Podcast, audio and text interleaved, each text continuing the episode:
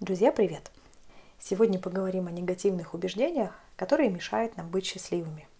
Разберем полезную практику для самостоятельной работы. Только я попрошу вас соблюдать технику безопасности для всех тех, кто прямо сейчас не в ресурсе, кому тревожно и депрессивно. Не делайте, пожалуйста, это упражнение в одиночку. Итак, если у вас мысли о себе, которые вам мешают, такие стойкие убеждения – которые привили вам родители или другие значимые взрослые, которые вы даже не ставите под сомнение и принимаете за правду о себе. Приведу вам несколько примеров, чтобы вам было легче сориентироваться. Например, я слабый, ни на что не способен. У меня нет никаких талантов. Нельзя одеваться ярко. Нужно быть хорошим для всех.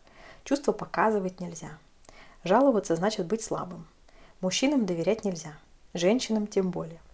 Всегда нужно быть на чеку, чтобы не вышло подвоха и так далее. Такие убеждения сбивают нас со своего пути и замутняют наше видение мира. Мешают нам жить радостно и продуктивно, потому что это не совсем правда о нас. Точнее, это не полное видение нас. И сегодня я предлагаю вам такую практику для самостоятельной работы. Выпишите в первый столбик все негативные убеждения о себе. Вот все самые стойкие убеждения, которые вспомните, которые, возможно, вы даже не ставили до этого под сомнением. Прислушайтесь к себе. Какие чувства и мысли возникают, когда вы видите этот список? Нравится ли он вам? Возможно, вы злитесь, грустите или есть другие чувства. Сделайте вдох-выдох и во втором столбике напротив каждой установки напишите, откуда вы узнали это о себе, кто автор. Сделайте снова вдох-выдох после этой работы и затем в третьем столбике предположите, с какой целью человек это сделал. Например, лучшая подруга внушала вам, что одеваться ярко – это стыдно. Она сама боялась яркой одежды и макияжа и где-то внутри тревожилась о конкуренции. Это ее убеждение, не ваше.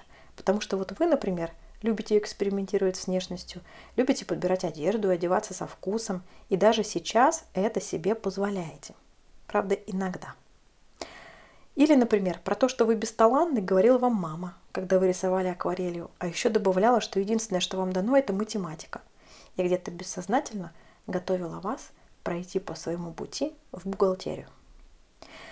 Когда вы сделаете всю эту работу, проговорите после каждой установки такие важные слова. Это твои установки, это твои ограничения, и они на меня не действуют. Я возвращаю их тебе.